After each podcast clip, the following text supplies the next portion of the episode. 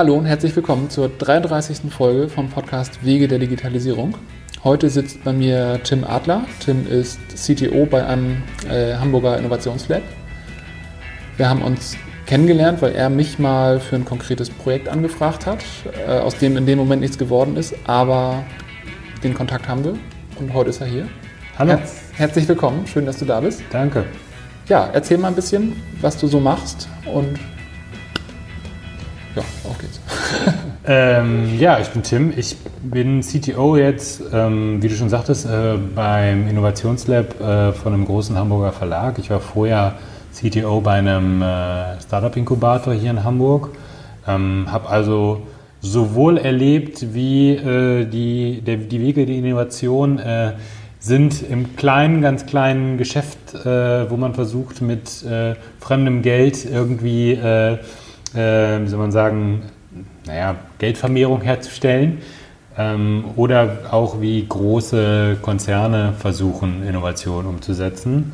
Das hat häufig funktioniert, genauso häufig auch nicht funktioniert, wie man Mhm. sich vorstellen kann.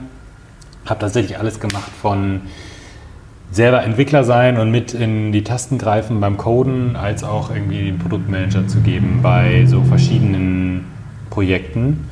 Ähm, kommen wir sicherlich gleich noch dazu, was mir für Projekte einfallen. Also ich habe, glaube bestimmt zehn Startups mit an den Start gebracht in der Inkubatorzeit. Jetzt beim Innovationslab bah, auch bestimmt an die zehn Projekte in dem Zuge, die wir da sind, also Ideen ausprobiert für den großen Konzern. Im Prinzip ist das Geschäft ja nicht so großartig unterschiedlich. Man versucht halt Prototypen zu bauen, irgendwie zu gucken, ob man Traction auf das Geschäft drauf bekommt. Und bin gelernter Entwickler tatsächlich. Also äh, freue mich jeden Tag, den ich, die, den ich noch mitcoden kann. Ja. Leider ist das zunehmend nicht mehr der Fall. Äh, Ja. Da muss ich so Sachen machen wie äh, zum Beispiel mit dir zusammen versuchen, ein Projekt von der Stange zu brechen oder freie Entwickler an den Start zu kriegen oder anders äh, unsere Projekte zu organisieren. Aber ich sag mal, was man alles machen muss, um wirklich ein Produkt umzusetzen und so, das ist mir wohl bekannt. Mhm. Okay, ja, spannend. Also kann ich aus eigener äh, Erfahrung sagen, ich entwickle auch heute nicht mehr so viel, wie ich das gern tun würde, aber das gehört halt dazu. Hm. Ähm, ja, du hast schon, schon erzählt. Also einerseits hast du einen Entwicklerhintergrund, du bist jetzt CTO, du hast ähm, Produktmanagement gemacht. Mhm. Das heißt, du hast immer irgendwo das Thema Produkt im, im Fokus gehabt. Wenn wir jetzt auf die Frage kommen, die immer irgendwo am Anfang steht von, von unseren Gesprächen hier, was, was heißt Digitalisierung für dich aus Sicht dieser Produkte, Produktentwicklung? Ähm, kommt natürlich super stark darauf an. Also für mich stehen da immer so mal, drei, drei Größenordnungen nebeneinander. Das ist äh, das ganz kleine Startup, äh, was ich so miterlebt habe, die wirklich auf der grünen Wiese anfangen, die einfach so ganz ganz grundlegend versuchen, ihre Prozesse äh, irgendwie abzubilden in der Mhm. Technik und immer nicht genau wissen, wie viel von diesem Prozess, den sie sich ja neu ausgedacht haben, muss ich überhaupt in Software gießen und wie viel mache ich manuell. Ähm, meine Empfehlung war immer, wenn das noch halbwegs mit Excel zu machen ist, dann versucht gar nicht erst eine Software zu bauen, sondern versucht erst mal rauszukriegen, ob ihr überhaupt eine Software braucht. Ja? Also versucht erst mal Umsatz zu machen oder irgendwie Kunden raus. Das ist, das ist deren Trade-off, glaube ich, in der Größenordnung. Da gibt es halt irgendwie so kleine, also mittelständische Unternehmen, die irgendwie die Herausforderung haben, dass sie zwar ein laufendes Geschäftsmodell haben, aber teilweise nicht das Know-how haben zu durchblicken, wie, wie schwierig das manchmal ist, äh, Dinge zu digitalisieren. Also mir fällt eine Diskussion ein, die ich mal geführt habe. Da ging es darum, ähm, soll man sagen, so eine Einkaufsgesellschaft, die zusammen halt irgendwie Einkaufspower herstellt, indem sie halt Kunden bündelt. Und die machen das aber für Industrieteile. So, und wir kennen hier den Hamburger Platz hier, schwer liefert was, äh, die, wenn ich das richtig im Kopf habe, Jahre damit zugebracht haben, Industrieteile durchsuchbar zu machen. So, und äh, in diesem Mittelständler wurde halt seit Monaten die Diskussion darüber geführt, wie man es denn hinbekommt, auch diese Industrieteile durchsuchbar zu machen, wo ich dann nur gesagt habe, schwierig, Leute, wenn ihr jetzt nicht anfangen wollt, ein 40 Leute Programmierteam damit zu beschäftigen, äh, äh, fokussiert euch auf was anderes. Ja? Versucht Ja. irgendwie andere Dinge online zu tun, aber versucht nicht, solche Teile durchsuchbar zu machen. Ähm, Und ja, dann gibt es den letzten großen Block, das ist, äh, wie macht der Konzern Innovation und solche Produktentwicklungen. Da ist wiederum die Frage, die haben ja häufig große etablierte Prozesse, die auch in, naja, jetzt beim Verlag auch in Software abgebildet sind. Also mir fallen Freigabeprozesse ein, also mhm. einen Stern oder ein, ein, ein, anderes großes Magazin ähm, haben halt Prozesse wie Artikel an Menschen herlaufen müssen, damit die sich die angucken und dann freigeben. Da ist halt die Frage, wenn ich jetzt ein neues Produkt entwickle, also ich war damals im großen Verlag ein Produktmanager für ein E-Magazin, wie das das erste Mal aufs iPad gekommen ist. Da war eins unserer großen Themen, wie viel müssen wir für ein neues Produkt denn von diesen Prozessen, die es schon in Software gegossen gibt, wieder abbilden. Mhm. Ähm, eigentlich ist es ja ein, auch ein Startup oder eine neue Geschäftsidee, aber es existiert so viel Etabliertes, da ist immer die Frage, wie viel musst du denn mitnehmen, als dass es, als dass es nicht, nicht, dich nicht von vornherein erdrückt. Und das ist sicherlich da super schwierig abzubilden, weil eigentlich so, äh, da kannst du viel einfach in die Richtung, viel Geld ist ja auch da, das heißt normalerweise hindert dich nichts daran, diese ganzen Prozesse sofort wieder abzubilden, aber da ist halt immer die Schwierigkeit, naja, festzustellen, wo schlägst du denn den Flock ein, ähm, mhm. um dann nicht zu viel oder zu wenig zu machen, direkt zu Beginn. Ja, klar, es sind drei völlig verschiedene Startpunkte sozusagen. Jetzt hast du ja alle drei irgendwo mal erlebt. Mhm. Abgesehen davon, dass die alle völlig unterschiedlich sind, hast du das Gefühl, dass irgendeine, irgendeiner dieser Startpunkte besonders dankbar ist oder besonders es einem das Leben besonders einfach macht? Ähm, also ich glaube, dass es tatsächlich so ist, dass du, wenn du wirklich in der Produktentwicklung halt in der Versuch bist, einen digitalen Prozess zu entwickeln, ist natürlich der Startup-Bereich total dankbar. Ne? Also mhm. Wenn man jetzt nicht total wenig Geld hat oder überhaupt nicht die richtigen Leute, dann kriegt man schon relativ kurzfristig relativ viel gerissen. Also ich habe irgendwie Startups mit umsetzen dürfen, die irgendwie Lead-Geschäft machen. Das heißt, du ähm, bringst irgendwelche Formulare zu einem bestimmten Thema ins Internet und äh, versuchst Suchmaschinen-Traffic darauf zu buchen, um dann äh, irgendwie potenzielle Kunden an, an potenzielle Abnehmer zu vermitteln. Und das ist normalerweise immer irgendwie so zu machen, dass du auch nicht das Gefühl hast, das geht total krumm und schief. Du kannst super easy ähm, naja, Produkte von der Stange, die es eh schon gibt, äh, zusammenstecken. Im Übrigen, glaube ich, eine der Künste dann für ein Startup zu entscheiden, welche Produkte kauft man da ein. Da ist, glaube ich, ein Programmierer gar nicht mehr so häufig gefragt, sondern eher zu gucken, was gibt es schon mhm. und dann ein bisschen Klebstoffcode zu schreiben und das zu machen. Ähm, ich glaube, dass, da kann man am schnellsten doch immer noch am meisten reißen. Und äh, glaube, der andere Teil wäre wirklich, also jetzt meiner Erfahrung nach, ähm, dann im Konzern. Also da hat man zwar super viel Politik und hat es nicht einfach gegen die etablierten Prozesse anzu, äh, anzukommen, aber na, wie ich die, die, Geschichte gerade auch schon erzählt habe, der Mittelständler muss, glaube ich, ganz häufig entscheiden, da kann er nicht machen. Also da ist nicht genug Geld da, da irgendwie eigene Leute einzustellen, äh, ähm, kann er sich häufig nicht leisten. Ähm, das ist schon irgendwie immer eine Schwierigkeit, dann, äh, äh, ähm, naja, da eine Projektgröße zu finden, die sich lohnt für einen Mittelständler. Hm. Ja, kann ich mir gut vorstellen. Wobei, es gibt ja nun genug Mittelständler, die eigentlich genug Geld haben. So. Mhm. Also im Mittelstand steckt ja teilweise auch durchaus viel Geld, aber mhm. ja, ich hätte es jetzt nicht sagen können. Ich habe jetzt so gedacht, dass Konzern eher, eher tricky ist, eben wegen der Politik. Gut, ich kann nur aus meiner Erfahrung äh, jetzt urteilen. Ich kann mir sehr gut vorstellen, weil ein Mittelständler, der, der, der nicht das Problem hat, der hat dann wahrscheinlich das Know-how-Problem, ja, dass mhm. man die richtigen Leute an den Start kriegt oder die richtige Beratung findet. So, ähm, ich habe halt, im Zweifel fehlt mir die Erfahrung, äh, äh, in meiner Laufbahn jetzt viel mit einem Mittelständler zusammengearbeitet zu haben. Ich komme ja, also ich bin jetzt im Innovationslab für den, für den großen Konzern wieder. Ich war da für lange Zeit in den Startups, deswegen komme ich wahrscheinlich auch mit den beiden um die Ecke. Mhm. Äh, ich habe da super viele erfolgreiche und auch nicht erfolgreiche Projekte erlebt und kann ungefähr irgendwie einschätzen, wie sie beiden äh, ähm, äh, so gegeneinander funktionieren bei, wie gesagt, beim Mittelstand, ähm, mhm. ja, wie gesagt, im Zweifel habe ich nicht die, äh, genug Erfahrung in, in dem Bereich, um das jetzt vollständig beurteilen zu können. Da kannst du auch genauso gut recht haben.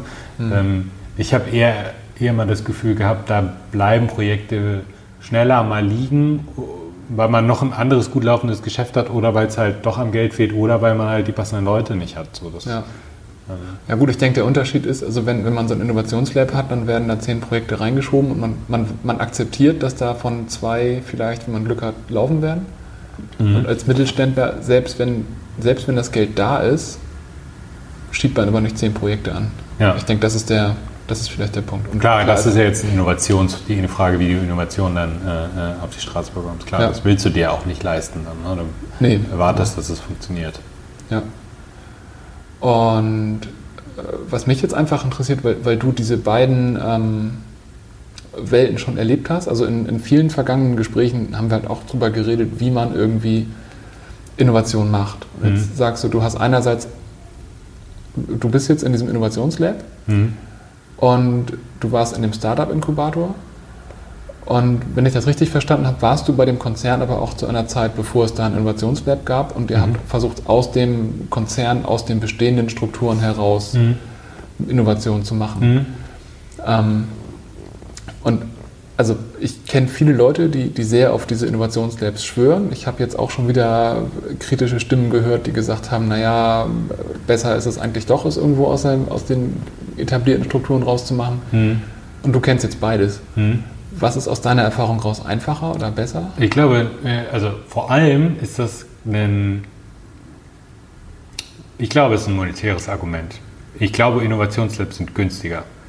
Ähm, und zwar deswegen, weil der, also bei einem äh, Innovationsprojekt im großen Konzern haben ganz schnell das Potenzial, eben diese Fragen, über die ich eben da sprach, müssen wir diese Prozesse abbilden, immer groß zu beantworten und dementsprechend auch immer mehr Budget da rein zu tun. Es gibt halt selten den Fall, was heißt selten, ich kann das nicht beurteilen, die Sachen, die ich miterlebt habe, ja, ob das überall so ist, aber die Sachen, die ich miterlebt habe, wenn du jetzt sagst, keine Ahnung, ob das 300 oder 400.000 Euro kostet, wenn du es sinnvoll argumentieren kannst, weil du sagen kannst, hey, wir brauchen das aber X, weil sonst wird es nicht funktionieren, da gibt es selten halt die Situation, dass das Geld einfach so sehr fehlt oder so knapp ist, dass du, dass jemand sagt, nee, das geht überhaupt nicht. So, wenn du es sinnvoll argumentierst und einen Businessplan dafür vorlegen kannst, Klammern, die sind ja dann häufig auch eben nicht validiert, sondern äh, einfach äh, so Best Guess oder manchmal auch nur Fantasiezahlen, dann ist es häufig so, dass dieses Geld irgendwoher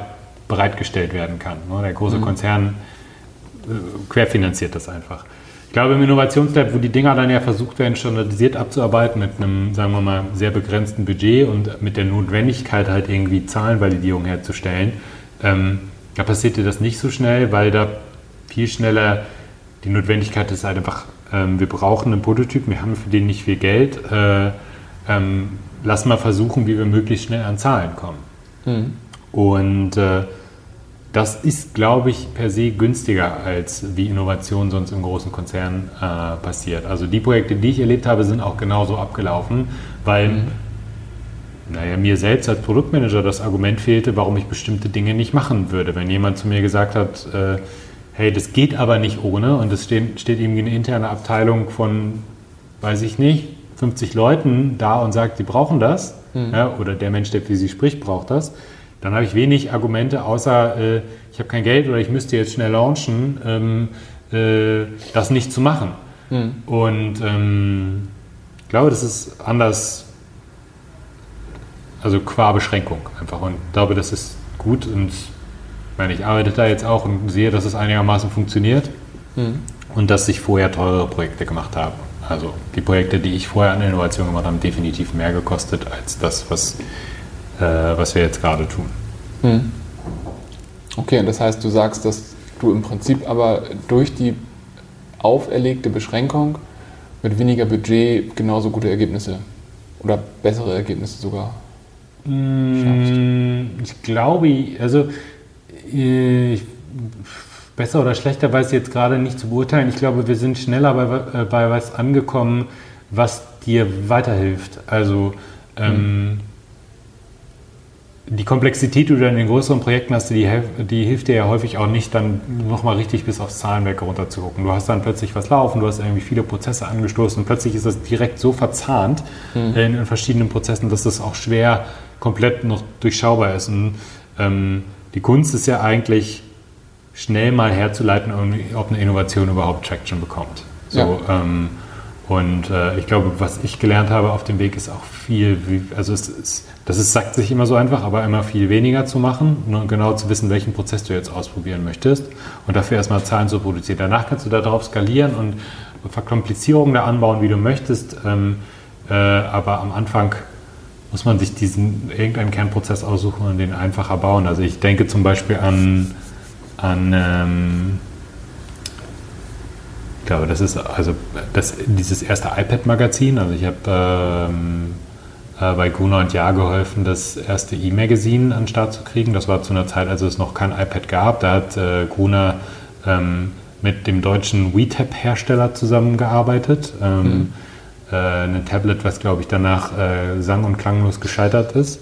Ähm, aber sie waren die ersten und ich war in dem Projekt mit drin, wo wir versucht haben, auf diesem Tablet und auf dem iPad und so weiter äh, einen, einen, soll man sagen, ein, naja, ein digitales Magazin äh, an den Start zu bringen. Das, auf dem Desktop war es auch noch. Also es quasi mhm. gab drei Plattformen, auf der wir es parallel versucht haben. Und dahinter stand natürlich ein Publishing-System. Alles nicht standardisiert. Ähm, du wusstest noch gar nicht, wie du das genau machst. Aber eben sehr breit aufgestellt und mit sehr viel Komplexitäten in alle Richtungen. Wir waren aber noch nie an die Stelle gekommen, überhaupt zu validieren, wir wollen heute auf einem Tablet einen Stern lesen. Mhm. Ähm, und das haben wir tatsächlich, nachdem dieses erste Projekt äh, auch auf dem WeTab nicht gut funktioniert hat, ähm, dann mit einer standardisierten Lösung äh, von Adobe für den Stern nochmal realisiert und haben das Ding ähm, in viel kürzerer Zeit einfach online gebracht und hatten halt später was im Store, was Leute kaufen konnten, um rauszukriegen, können wir ja darüber Abos generieren, können wir Einzelverkäufe generieren, alles das, was du an Zahlen brauchst, um halt zu verargumentieren, lässt sich das Projekt überhaupt irgendwie hm. monetär sinnvoll umsetzen. Und ähm, ich glaube, das habe ich auf dem Weg, hätte ich auf dem Weg jetzt auch. Also ich, klar, du lernst am Anfang dazu, macht ja auch Spaß, irgendwie komplexe Sachen umzusetzen, aber dieses an Zahlen kommen, das ist, ähm, es wird immer besser, wenn man es kleiner macht. Mhm. Ja gut, das macht Sinn. Es ist ja letztendlich auch genau der, der Startup-Gedanke, dass man ja. schnell irgendwo zu validen Sachen kommt. Ja. Ich glaube nur tatsächlich, jetzt wenn ich vergleiche, wie, wie einfach fährt es einem einem Innovationslab, was eigentlich per Definition noch weniger Budget hat als zum Beispiel ein Startup-Inkubator. Ich glaube, dem Innovationslab fällt es noch mal einen Tacken einfacher als einem Startup-Inkubator, weil ähm, auch abnehmend, sagen wir mal, die politischen Verstrickungen weniger werden. Also ähm, ich glaube, wenn man fremdes Kapital in seiner Firma hat und dann noch validieren muss, dann hat man ein paar mehr Beins in Richtung, ich habe aber versprochen, dass es gut funktionieren wird, mhm. sonst hätte ich das Geld nicht bekommen. Ja. Und äh, du sagst nicht so schnell, deswegen meine ich auch günstig, ja, funktioniert nicht, lassen wir es mal bleiben. Da musst du im Startup schon noch 500 Sachen mehr probieren, äh, bis es an, also ob du es noch irgendwie ans Laufen kriegst. Mhm. Ja, das stimmt, das erlebe ich bei unserem aktuellen Kunden gerade. So, also das ist halt auch ein investorenfinanziertes Startup. Mhm. Ähm, das ist schon so, dass man da den dritten Pivot auch noch mitmacht. Mhm. So was letztendlich ja auch nicht verkehrt ist. So, also wenn man, wenn man nochmal dreht und dann am Ende den Punkt findet, wo es doch geht. Mhm. Gerade wenn man weiß, der Markt ist halt theoretisch da, man hat nur noch nicht den perfekten Product Market Fit gefunden. Ja. Klar, das ist, äh, wir sprachen ja eben von wie günstig Christus mhm. und günstiger Christus da eben nicht. Ne? Also das, das kostet dich dann nochmal wieder Geld. Ich meine, ihr verdient ja auch äh, äh, zusammen, also von, an dem Startup dann und das kostet den Investor dann Geld. Also günstig probierst du da, am günstigsten fun funktioniert Innovation da nicht. Mhm. Ich meine, du kannst jetzt sagen, ist das erfolgreich oder nicht erfolgreich? Das kann ich ehrlich gesagt nicht beantworten, weil äh, wie teuer kaufst du die Innovation, wenn du jetzt fünf Pivots gemacht hast und dann irgendwas findest, was geht, äh, im Vergleich zu, du hast halt irgendwie zehn Ideen ausprobiert und zwei davon funktionieren. Ja. Also, glaube ich, kannst du lange darüber diskutieren, welches Modell da einfacher und besser ist. Ja, das stimmt. Ähm, Nochmal aus einem anderen Winkel gefragt. Innovation ist ja immer so ein bisschen die Frage, also einerseits, wie kann ich mein bestehendes Geschäftsmodell weiterentwickeln, um es irgendwo in die neue Welt zu tragen sozusagen. Mhm. Oder man kann versuchen, völlig quer zu denken. Und ähm, Jetzt ist die Frage, also viele, viele Firmen können sich einen eigenen Inkubator nicht, Mhm. nicht leisten. Mhm. Ähm, und macht es trotzdem Sinn für so einen Konzern, der sich so einen Inkubator leistet, sich 100% darauf zu verlassen? Oder Mhm. im Zweifel doch nochmal links und rechts davon mit im Zweifel externen Innovationsdienstleistern? Also ich habe hier auf den Hanse Unternehmertagen ähm, den CEO von Adventure gehört, der hat da eine Keynote zugehalten. Und der hat halt, gut, letztendlich mach, also machen die das quasi hauptamtlich. Wir, wir machen ja Produktentwicklung und machen das so ein bisschen nebenbei, dass wir Mhm. auch Innovationsberatung dazu machen. Aber der hat halt gesagt, bevor ihr euch einen Inkubator anschafft, nehmt erstmal jemanden wie uns. Mhm. Würdest du sagen, dass das in eurem Fall sinnvolle Momente gibt, immer noch mit einem externen Innovationsdienstleister zu arbeiten? Oder, oder könnt ihr so sehr querdenken, dass, das, dass ihr eigentlich alles abbilden könnt? Im Inno, äh, bei uns im Lab? Mhm. Na, ich müsste jetzt natürlich antworten, wir können das. Ich glaube aber tatsächlich, dass wir schon ein bisschen an das gebunden sind, was halt so Kernprozess. Äh, also ich glaube nicht, dass wir jetzt zu, also wir würden kein algorithmisches Thema machen, wo, wo Gruner ein Content-Haus ist. Das heißt, total quer kann es nicht gehen. So. Vielleicht würde ein externer Dienstleister aber weißt du, solche algorithmischen Themen, irgendwie, keine Ahnung, irgendwelche Content-Scoring-Geschichten, irgendwo sowas gab es bei uns, also nicht bei uns, aber gab es bei Gruner auf jeden Fall auch mal. Keine Ahnung, ob das entstehen will. Ich glaube, also ich würde eher tippen, nicht. Ähm, Ich würde mich auch da wieder fragen, gerade für, den, für die Unternehmen, die halt eine Idee vielleicht haben oder so einen Ansatzpunkt haben und nicht genau wissen, wie sie jetzt Innovation herstellen sollen, äh, was ein günstiger Weg ist, um es halt auszuprobieren.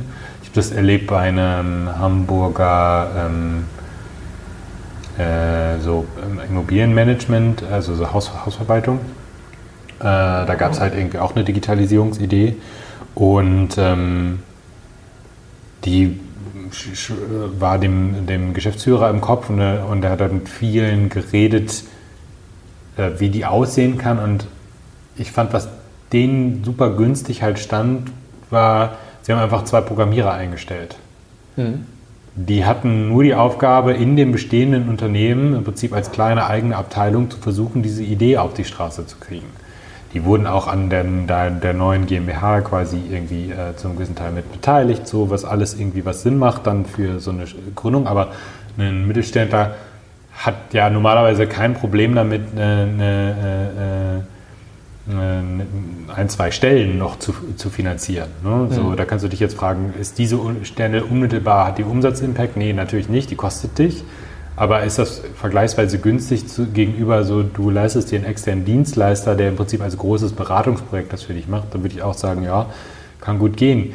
Klar, das ist immer eine Frage, ist das erfolgreich oder nicht erfolgreich, weil du musst erstmal die zwei Leute finden, die dir sowas umsetzen ja, und Mhm.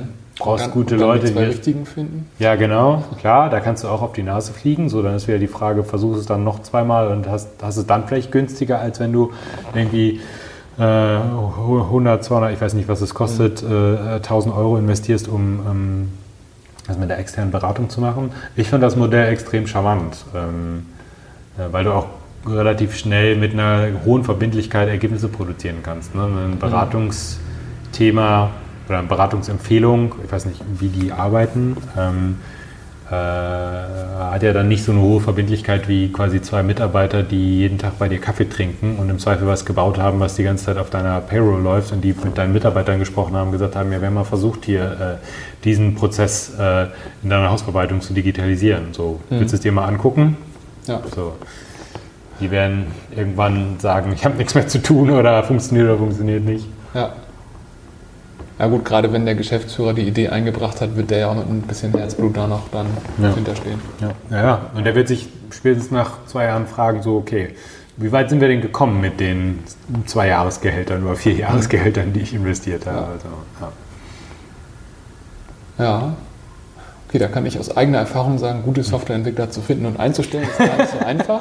Gut, ja, das kennen wir beide, das ich finde stimmt. ich find den Gedanken sehr gut. Ich würde das jetzt nicht uneingeschränkt jedem empfehlen, Nee, aber ähm, nee, das ist auf jeden Fall eine Idee, auf die ich noch nicht gekommen bin. Ich glaube tatsächlich, dass es auch nur dann sinnvoll funktioniert, wenn du die Leute auch beteiligst an dem Unternehmen oder an diesem Digitalisierungsvorhaben, was du dann Mhm. halt hast. Ne? Also das, ich glaube, wenn, ich glaube, das ist etwas, wo ich jetzt sagen würde, dass ist im Innovationslab per se auch so ein bisschen, also ein bisschen im Motivationskiller. Ich glaube, und das beim Inkubator aber auch so. Ich glaube, wenn die Mitarbeiter, von denen du erwartest, dass sie die Innovation betreiben, quasi nicht in irgendeiner Form und sei es nur ein paar Prozent an diesem Unterfangen beteiligst, dann sind die nicht mit dem Herzblut dabei, wie es teilweise sein muss. Du musst ja niemandem irgendwie 50 Prozent in die Hand drücken, aber es ist schon mhm. was anderes, wenn die Leute das Gefühl haben, ja, 10 Prozent von dem Unternehmen oder von dieser Unternehmung gehört auch mir mit.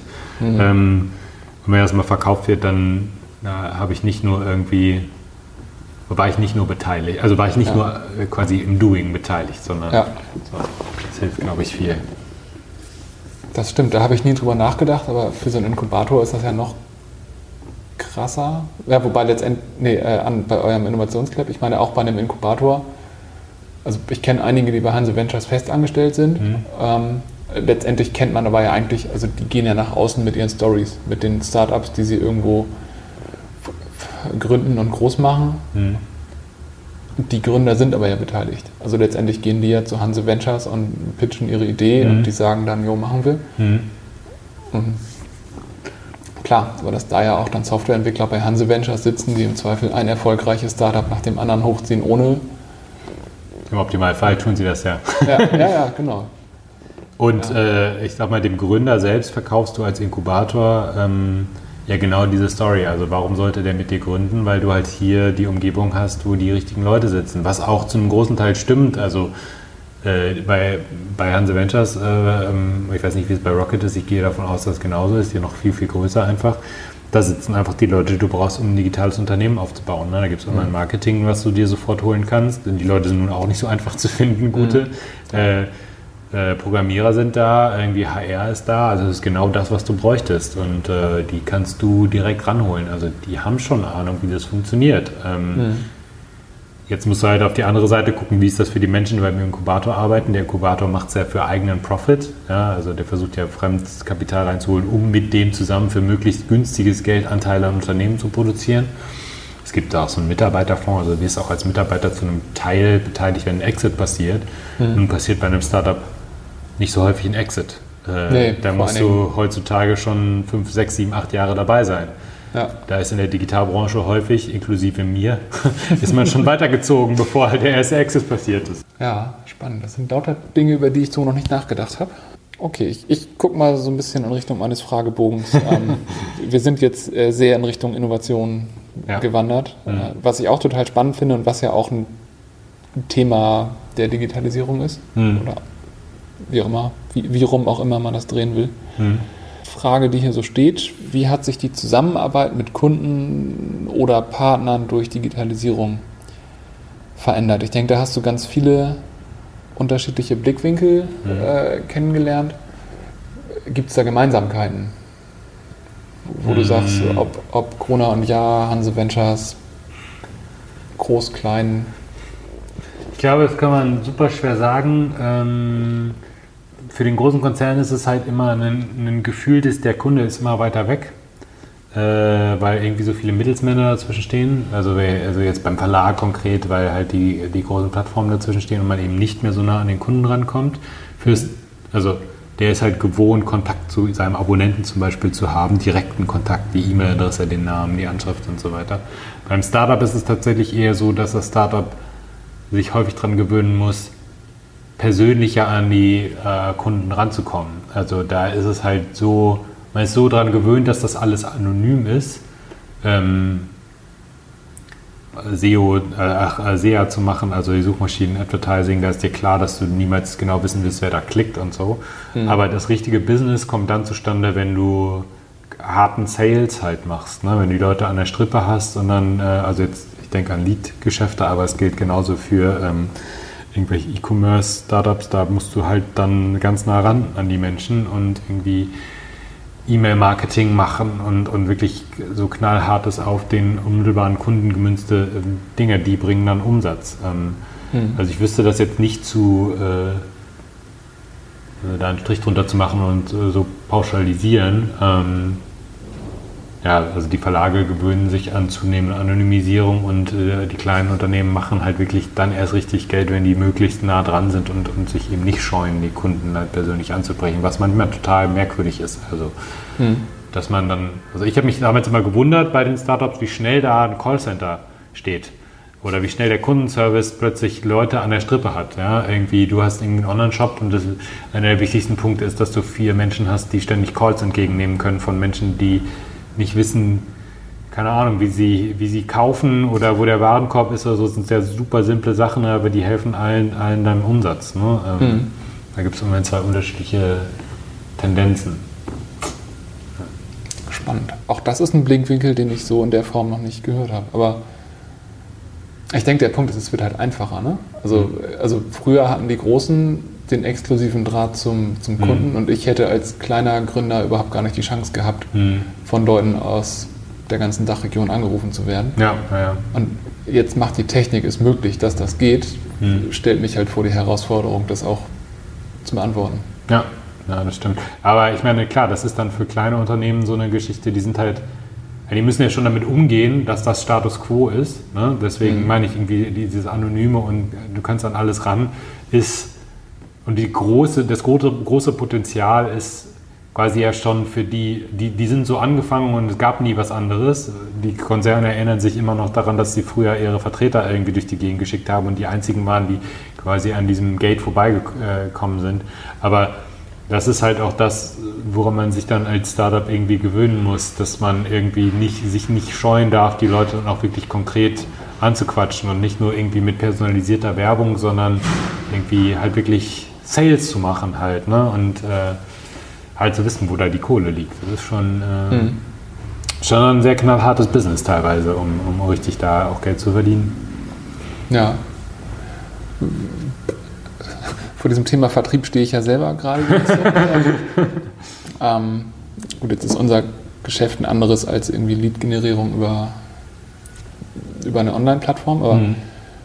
äh, völlig egoistisch gefragt, hast, hast du da äh, Trends erkannt? Wie ändert sich der Vertrieb heute?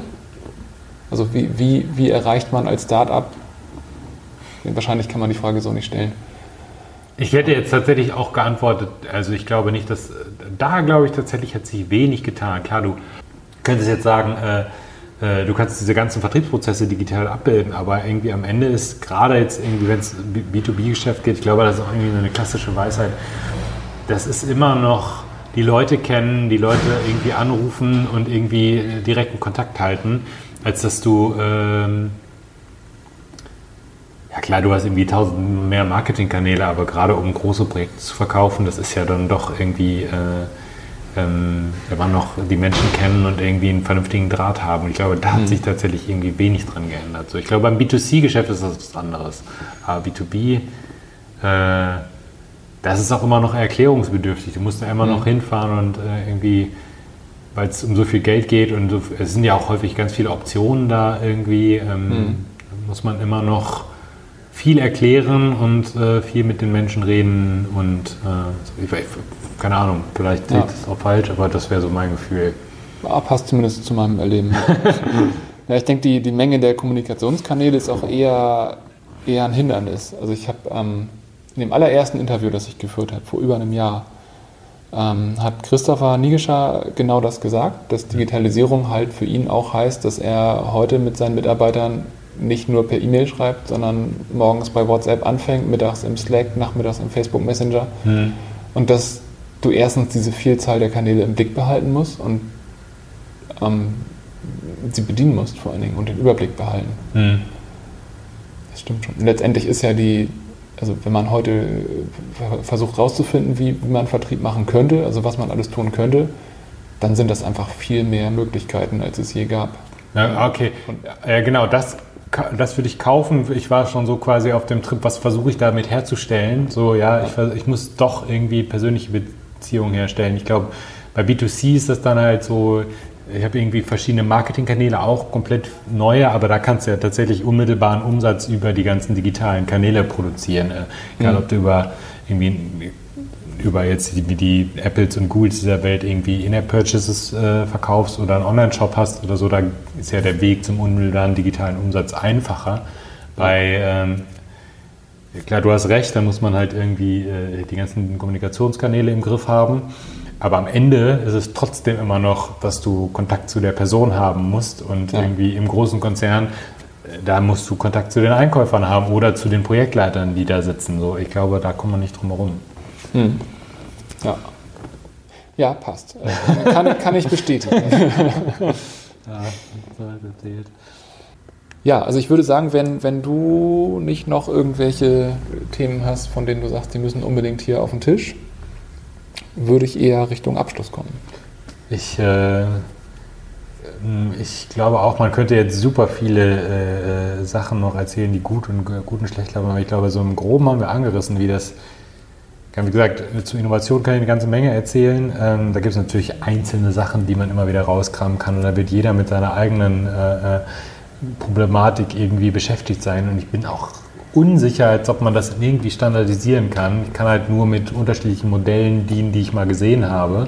Es gibt sicherlich mhm. noch andere Modelle, die auch funktionieren. Ähm, äh, also trotzdem wird der jede, jeder Einzelfall irgendwie für sich was Spezielles haben und irgendwie funktionieren können oder nicht funktionieren können. Zum Beispiel so über, sagen wir mal, Industrialisierung jetzt in der Fertigung, also über Digitalisierung in der Fertigung und so, hab ich, da habe ich noch nie mit zu tun gehabt. Ich war eher im digitalen Medienbereich und irgendwie ähm, halt äh, ganz digitale äh, Unternehmen, die gar nichts mit irgendwie physikalischen Gütern irgendwie zu tun hatten, mhm. ähm, umzugehen. Aber hey, da kann man tatsächlich, ich glaube, wir haben ein paar ganz gute Punkte angerissen. Ja, äh, da Fall. kann man sonst, glaube ich, noch eine ganze Menge mehr machen, die, wozu ich vielleicht auch gar nichts sagen kann.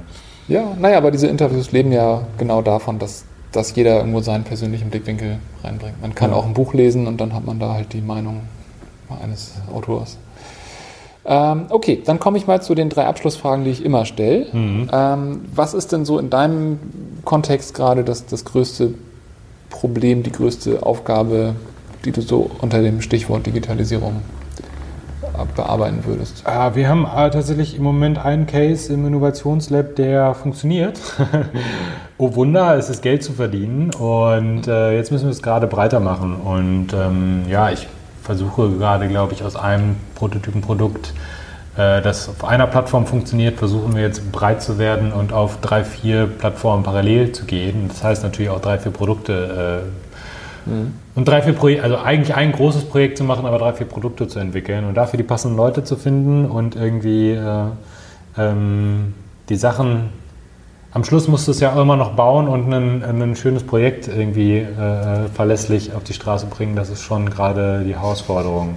Die Leute dafür zu finden, React-Programmierer, Rails-Programmierer, App-Programmierer, äh, das ist immer eine Herausforderung verrückterweise. Und es mhm. wird auch nicht einfacher. Man denkt mal, es war schon vor ein paar Jahren schwierig, aber es wird immer noch schwieriger. ja, ja, ja. Äh, da kann ich an dieser Stelle auf das direkt letzte Interview verweisen äh, mit Verena die mhm. ist Rekorderin für IT-Bereich mhm. und also sie hat genau das bestätigt, es wird nicht einfacher, aber die hat auch ein paar gute Tipps gegeben, was man da tun kann. Mhm. Okay. Ja. Aber ja, also äh, kann ich bestätigen. Vielleicht muss ich da nochmal reinhören. Ja, auf jeden Fall. ähm, genau, ja, dann äh, nächste Frage. Was für eine Quelle oder Quellen würdest du empfehlen, wenn sich jemand so zum Thema Digitalisierung, vielleicht auch Thema Innovation informieren will? Puh, ich, ich muss ehrlich gestehen, ich äh, lese gar nicht so sehr zu dem Thema. Ich glaube, wie ich das gerade schon angerissen habe, so richtig Innovation zu formalisieren, da geht es eigentlich eher in so Design Thinking Fragen. Also wie kann ich einen Produktentwicklungsprozess oder nicht einen Produktentwicklung, wie kann ich eine, eine, quasi eine Designed Audience eher ansprechen? Das finde ich viel sinnvoller, als zu sehr sich mit wie betreibt man Innovation äh, zu beschäftigen. Es geht mhm. darum, ein paar Zahlen zu produzieren und das möglichst nah am Kunden zu machen. So, da lese ich aber ehrlich gesagt wenig. Da gibt es halt die üblichen guten Bücher, irgendwie Business Model Me und äh, äh, äh sorry, ähm, Business Model Generation heißt das Buch, Business Model Me ist das Ganze für einen selber. Finde ich mhm. auch ganz spannend. Ähm, ansonsten muss ich ehrlich sagen, äh, bin ich eher noch so tech-lastig, dass ich auch eher Tech-Quellen lese. Also ähm, es gibt schöne, das Changelog äh, finde ich einer Geschichten, wo man die auch neben äh, rein Tech-Themen auch äh, ab und zu mal sich noch mit dem Business auseinandersetzt und wie Open Source äh, funktioniert, das finde ich ganz cool. Aber das mhm. ist, glaube ich, nicht explizit eine Lektüre für Leute, die Innovation versuchen. Also da bin ich da im täglichen Doing doch so sehr, zu sehr Techniker, als dass ich mich, äh, äh, als dass ich mich äh, zu sehr in Innovationsthemen noch einlese. Mhm. Ja gut, okay, es kommt natürlich jetzt auch einfach jeden Tag äh, vor deine Tür gespült, ne? Ja, das ist ja. so. Okay, letzte Frage. Hast du jemanden, den ich hier für eine kommende Folge mal vors Mikrofon kriegen soll? ähm, muss, muss es ein realistischer Vorschlag sein, also wo die Chance besteht, den Menschen zu bekommen, oder? Äh, muss nicht. Also ich habe auch schon äh, Elon Musk und den, den äh, Bitcoin-Paper-Schreiber auf der Wunschliste. Wird dieses Jahr wohl nichts mehr. Ah, da hätte ich zwei, glaube ich, zwei Leute. Der eine würde ich etwas realistischer äh, finden. Äh, das ist, glaube ich, äh, der Mensch, also Marco Arment, der macht ja auch verschiedene gute Podcasts. Ähm, mhm. Äh, ähm, der hat ja Tumblr mitentwickelt, hat hier Overcast und hat einen guten Blick auf Business immer, finde ich. Äh, ist ja aber auch eine sehr streitbare Persönlichkeit äh, in der Sache, wie er Sachen sieht. Mhm. Ähm, finde ich immer sehr cool, ihm zuzuhören. Und jemanden, den ich ja persönlich super fand, weil er in der eine, äh, eine Industrie umgezogen hat, wo, man, wo ich nie drüber nachgedacht habe, bis ich sein Buch da Creativity Inc. Äh, gelesen habe, ist Ed mhm. Catmull, der äh, Mensch, der Pixar äh, oder mhm. sagen, doch, der war CEO von Pixar und als Disney Pixar gekauft hat, äh, stand er vor der Herausforderung, das alte Celluloid-basierte Wir malen äh, wir malen Trickfiguren auf durchsichtige Folien irgendwie in das digitale Zeitalter zu kriegen und hat das geschafft und hat das in diesem mhm. Buch beschrieben. Und äh, habe damals immer gedacht, eigentlich müsste man den mal zu den Verlagen einladen, weil irgendwie ja. an der Stelle hat man nie drüber nachgedacht, dass er so ein total eingefahrenes altes Unternehmen wie Disney es damals war. Heute sind sie es halt nicht mehr. Mhm. Äh, haben nicht drüber nachgedacht, ob die dieselben Nervereien gehabt haben. Der werden Menschen gesessen haben, die gesagt haben, so kannst du das nicht machen und wir machen das mhm. aber schon immer so. Ja, ich brauche Tinte und Tusche und weiß nicht was. Und wann, hat, wann haben wir jetzt den letzten gezeichneten, handgezeichneten Trickfilm gesehen? Das ist schon ein Tag